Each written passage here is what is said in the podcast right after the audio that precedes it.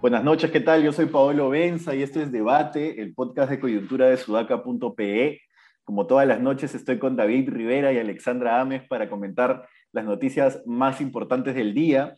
Y la noticia del día de hoy, sin dudas, ha sido la conformación de comisiones en el Congreso, que es un procedimiento que ocurre siempre que se instala un nuevo Congreso y que siempre da para medir más o menos la temperatura política, no solo del Parlamento, sino en general. Y creo que hoy más que nunca la conformación de comisiones nos da una lectura de la temperatura política en general. Voy a hacer un breve resumen de qué comisiones se han asignado. Economía se ha asignado a Acción Popular. Voy a decir las más interesantes nomás. ¿no?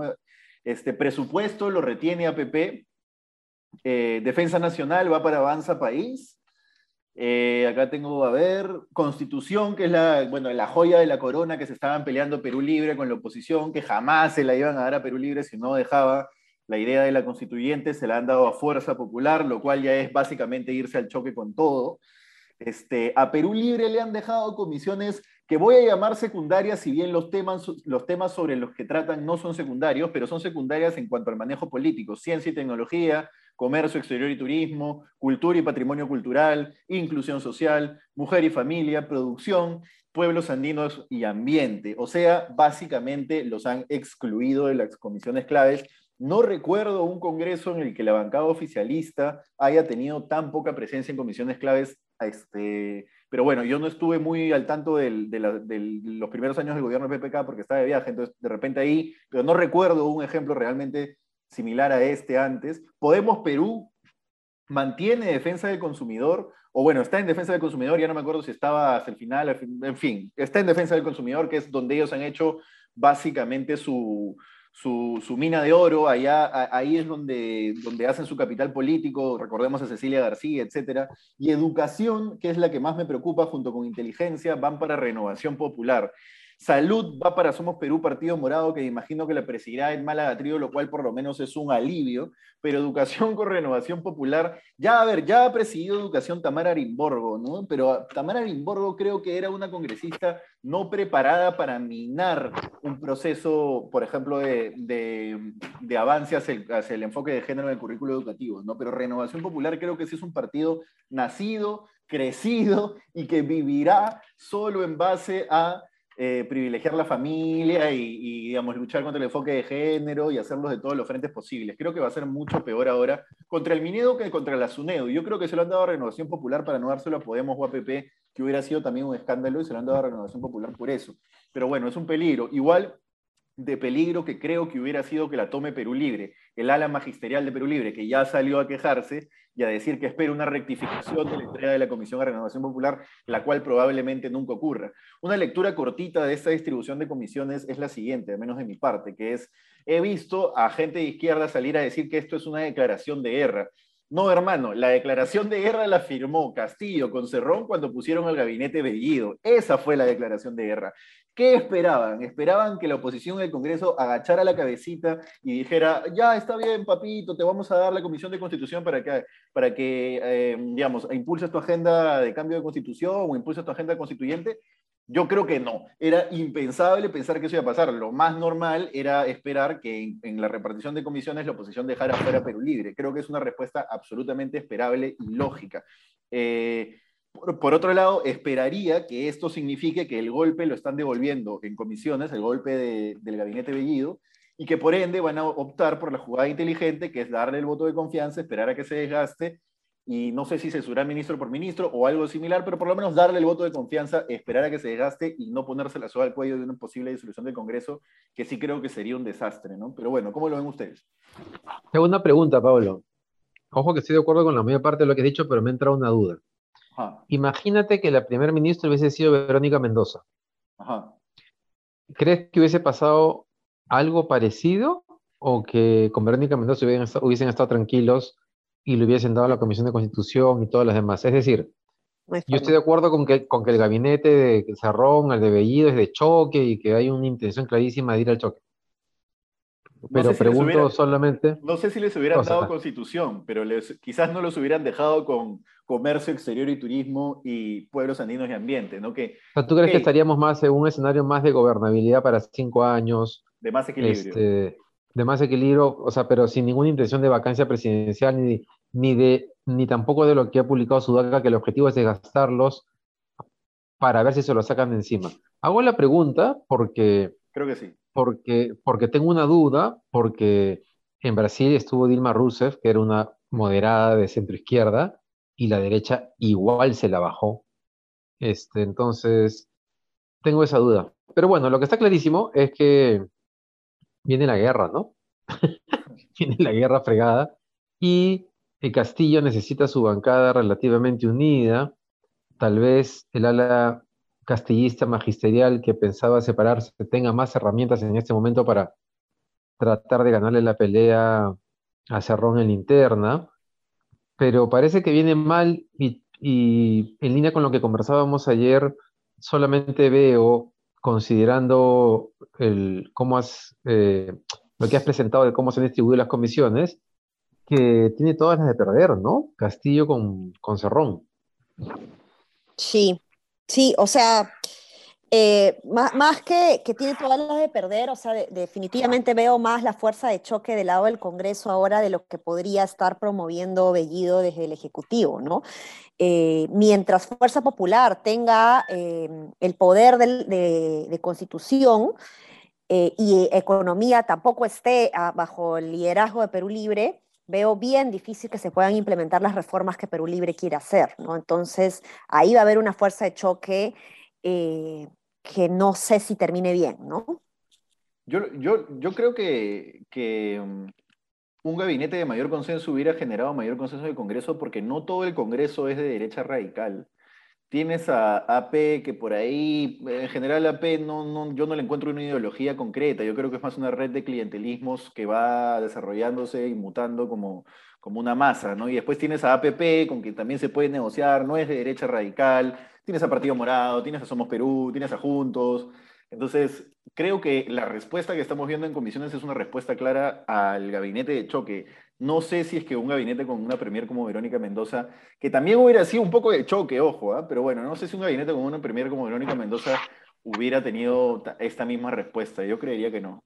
Sí, yo, yo tiendo a pensar como tú, pero me acuerdo rápidamente de que Mari Carmen Alba se quiere hacer la demócrata y todo el rollo, pero bueno, cuando fue Sagasti no lo dejó entrar al Congreso el 28 de julio, entonces en realidad tiene un lado bien parecido al de Rafael López Aliaga ahí escondido, que lo está controlando. Y después APP y Podemos Perú lo que tiene es una agenda propia que no tiene que ver con la democracia, el libre mercado, es una, como tú dices, una, son partidos este, clientelistas y que van a negociar lo que más les convenga en el corto y en el mediano plazo. Pero bueno, tengo una duda. Yo creo que con Verónica Mendoza inclusive, eh, con ella igual si hubiese ido, por ejemplo, por el cambio en la Constitución, y también hubiese sido considerado por la derecha, porque así hicieron en la campaña electoral además, este, como un peligro para el país y el comunismo y todo lo demás, ¿no? Pero quién sabe, el tema es que ahora el tema parece que va a ir al choque, ¿no? Y de lo que vimos de Bellido además el domingo, está clarísimo que ellos van a interpretar este, justamente que esta es la derecha, el fujimorismo, el caviarismo y el limeñismo, todos juntos intentando que, que se hagan las reformas que el país necesita y eso es lo más probable. La, duda sigue siendo lo que, lo que hablábamos ayer, ¿no?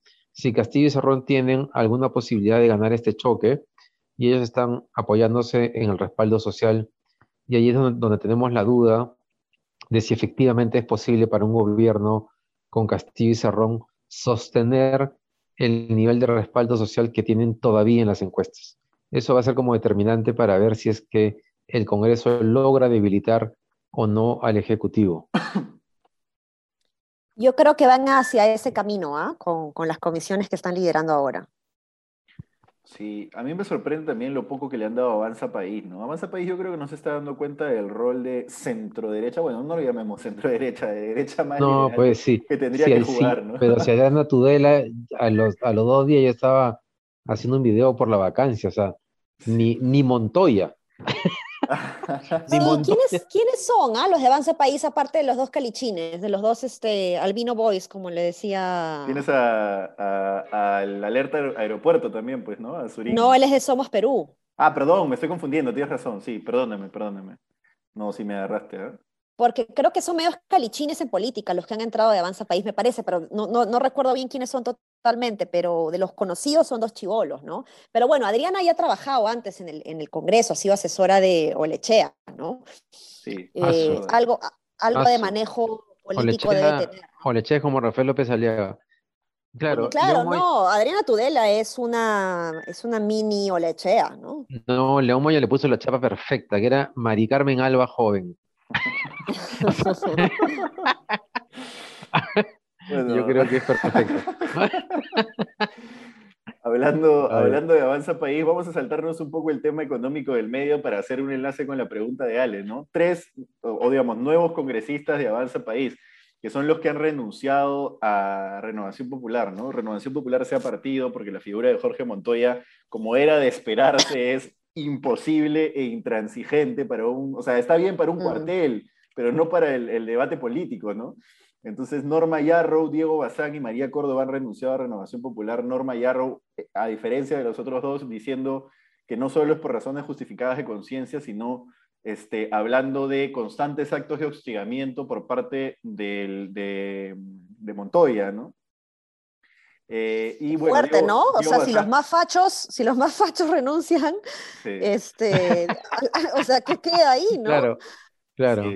Yo creo. Yo... si Montoya, si Montoya, si Montoya le echa la culpa al cine y a, Netflix de que, de que la humanidad ande mal, ¿no?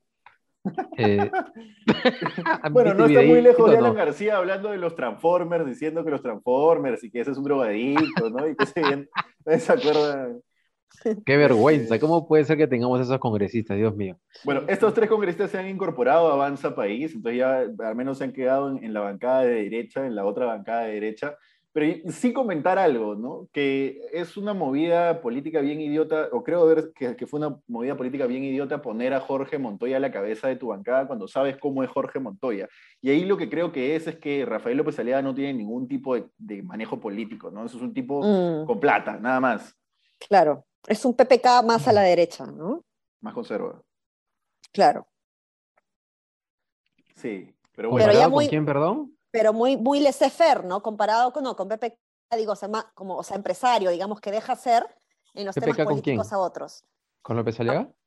Que, Rafael López Aliaga está más a la derecha de PPK, pero es eh, del perfil empresario que deja hacer la maquinaria política abajo, ¿no? Que no tiene necesariamente un chip tan de muñeca política o, análisis político eh, interno, digamos, ¿no? Sí, no, además PPK tenía más visión de país que lo que tiene López Aliaga por Ah, por supuesto, claro, claro. Sí, no, López Aliaga está, está loco, ¿no? Este, bueno, sí, pero bueno, eso, pero es interesante esto de acá de, de, Renovación Popular porque además todavía, o sea, es que claro, han pasado 10 días de 28 de julio, parece que fuese mucho más, ¿no? Este, pero seguramente vamos a ver... 15. 13. Ah, ya van 15. Pero igual, es poquitísimo, ¿no? Entonces seguro vamos a ver más noticias como esta en las próximas semanas. Cosas que se van a reacomodar. Ya son cuatro, bueno, con Héctor Valer, ¿no? Héctor Valer fue el primero en renunciar a... Bueno, Héctor Valer había parecido un topo, pues, porque después de renunciar a Renovación Popular pasó a hablar con Cerrón. En fin, en fin. Eh, nada, un último tema que creo que da para el debate es el siguiente, que, hemos estado debatiendo, de hecho, antes de entrar al podcast, que es el, anuncio de Reuters que todavía no ha sido confirmado oficialmente, pero que, sobre el cual faltaría básicamente una reunión oficial para determinar que es así. Pero Reuters es una fuente confiable de que Julio Velarde se va a quedar en el BCR o que ha tomado la decisión de quedarse en el BCR a menos que otras cosas ocurran en medio. ¿no? Eh, y es importante porque hoy día el dólar empezó, abrió la sesión cayendo un 1,5% por lo menos, este, y después se ha estabilizado al alza, como bien ha informado también Reuters, este, y se ha estabilizado al alza, lo que, lo que indicaría que no son solo factores de incertidumbre los que operan encima del alza del dólar y también encima del alza de los precios de, los alimentos. ¿no? Ahora, yo sí soy de la posición, David está en contra mío, Alexandra, Alexandra vamos a ver cómo, cómo nos, nos alineas ahora, pero yo sí soy de la posición de que efectivamente hay una tendencia alcista global del dólar y también de los precios. Este, si vemos la moneda de Colombia, si vemos la moneda de Chile, se están depreciando este, frente al dólar, igual que la peruana, se vienen depreciando. Pero si lo vemos a seis meses, queda clarísimo que el, tipo de cambio en Perú estaba mucho más estable que el tipo de cambio en Chile y en Colombia. También mucho, mucho se debe a que aquí el BCR interviene mucho más en el tipo de cambio que en esos países, que los bancos centrales de esos países. Pero de pronto en abril, mayo, la cosa empieza a fluctuar de una manera descontrolada y empieza a subir y terminamos estando mucho peor en términos objetivos que Colombia y Chile en cuanto a tipo de cambio. Incluso después del 28 de julio, eh, el precio del dólar ha crecido muchísimo más acá que en Colombia y en Chile, según ha publicado Odar, ex editor de Economía del Comercio. ¿no? Entonces, sí creo que hay un factor de incertidumbre política que no estamos queriendo ver y que Franke debería, digamos, poner en contexto y, hablar de él. Este, y creo que el, aumento del dólar se traduce en aumento de los precios. Si vemos, si vemos el aumento de, de los precios de la soya, el trigo, el maíz, efectivamente tienen varios meses de crecimiento, lo cual podría, podría reflejarse en que la inflación anualizada, es decir, a 12 meses, se ha salido del rango meta del OSR, pero también tienen algunos meses ya de caída y eso no se refleja en, en la inflación mensual que estamos registrando aquí, ¿no? Entonces, creo que sí hay una influencia importante del tipo de cambio eh, en, en, el aumento de los precios y creo que no le estamos dando la dimensión que, que requiere, al menos el gobierno, al menos este, la izquierda o al menos los que defienden eh, que no hay nada, digamos que no hay problema con la incertidumbre política. Bueno, pero bueno, ¿cómo lo ven ustedes?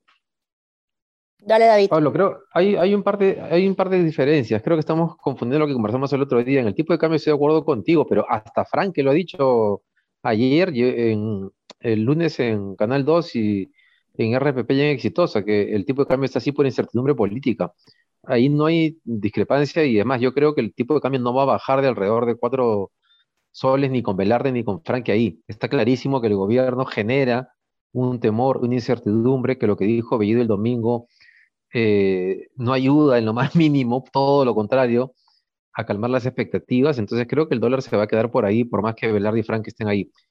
Eh, lo, que sí, este, eh, en el tema de la inflación, Efectivamente, el tipo de cambio tiene un, impacto en, el incremento de los precios porque importamos muchos insumos. Ahí está, eso.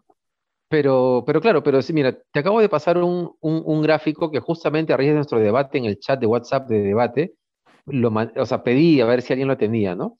Y si tú miras, el tema del incremento de la, inflación este, viene de a poco de hace un año. Entonces, este, yo estoy de acuerdo contigo en que el tipo de cambio tiene un efecto claramente que es responsabilidad del gobierno. En eso no, no tengo, o sea, totalmente de acuerdo.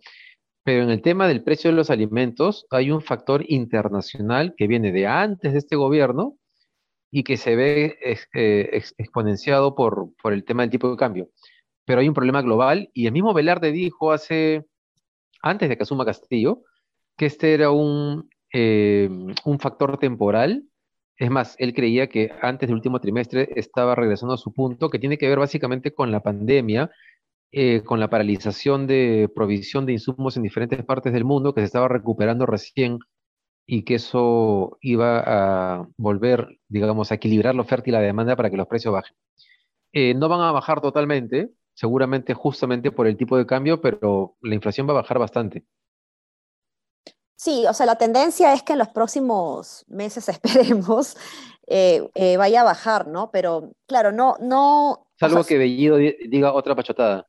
Perdón. Claro, o sea, creo que hay que, hay que diferenciar y también analizar la complementariedad del, del, precio de los alimentos con el precio del dólar, porque justamente lo que dices, David, es cierto, importamos muchas cosas y en un contexto internacional en donde el comercio internacional está haciéndose cada vez más limitado, bueno, cada vez menos limitado en realidad en la medida que se van abriendo los mercados eh, después de la, de la pandemia.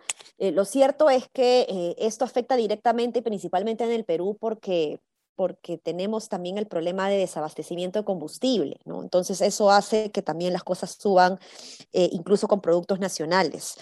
El, el, gas ha subido bastante, también yo misma lo estoy viviendo con mamá de casa y es, y es preocupante, pero yo no me iría ni, ni por decir que es totalmente de la política actual, ni totalmente del tema internacional. Es una combinación de las dos cosas que juntas terminan siendo, no sé, como el Mentos y la Coca-Cola, digamos, que nos termina afectando particularmente, ¿no? Ahora, el gobierno, este, eh, no es que pueda hacer mucho con el incremento de los precios, ¿no?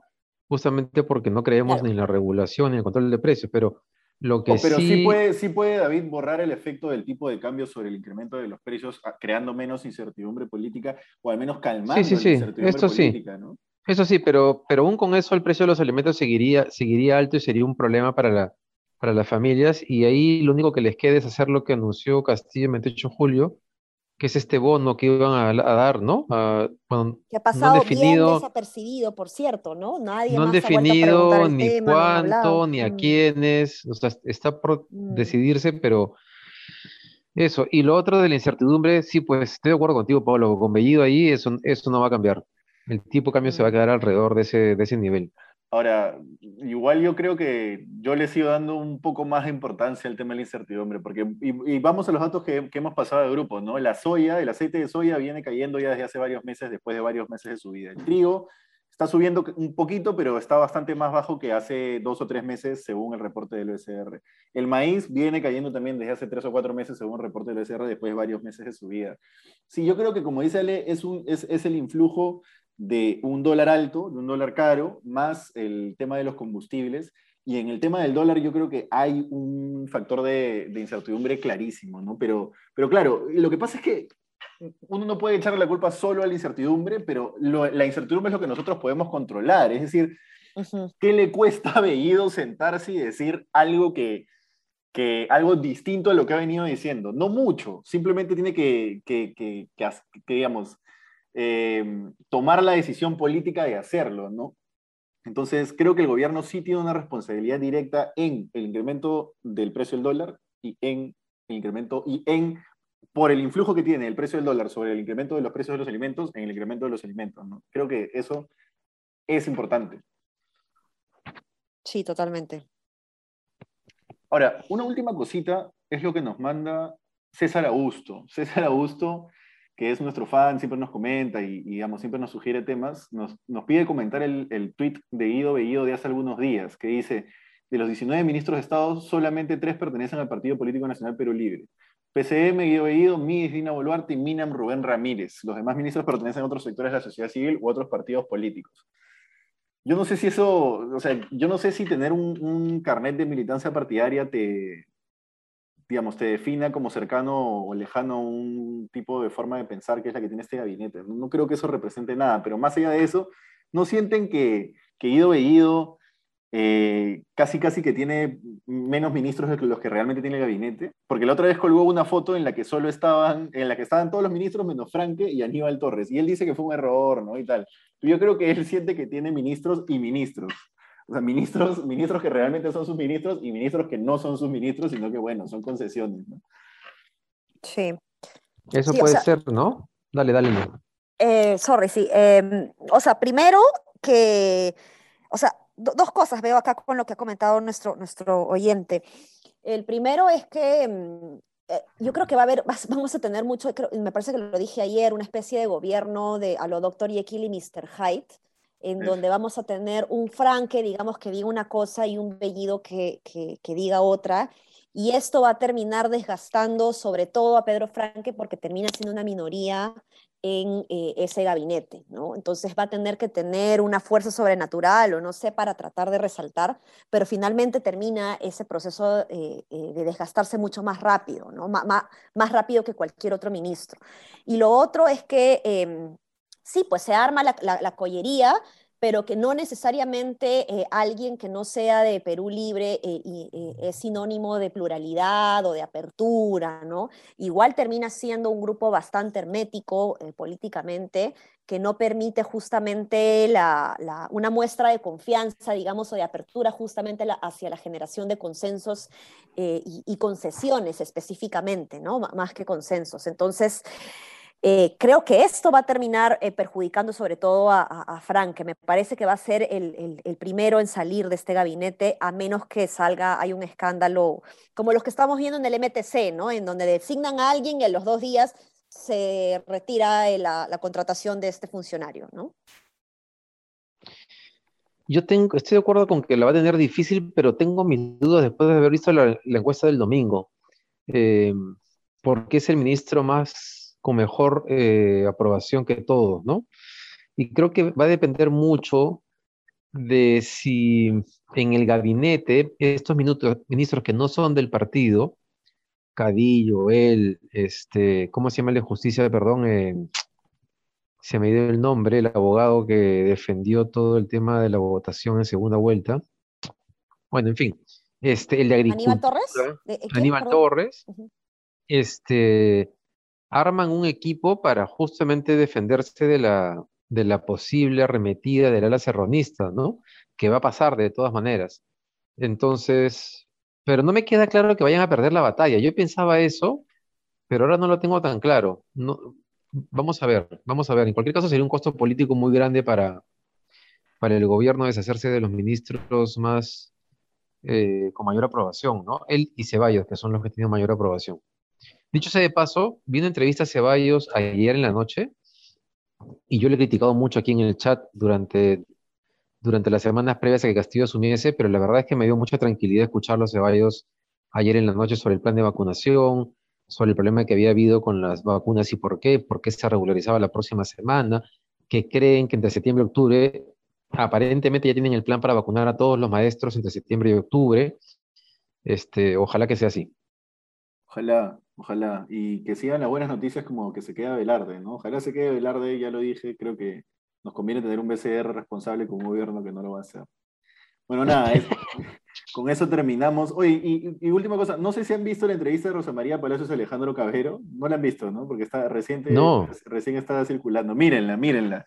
Le saca la miércoles con lo del fraude, le, le lo destruye, lo destruye y Cabero no sentía, apenas balbucea unos cuantos argumentos no te de por qué apoyaron.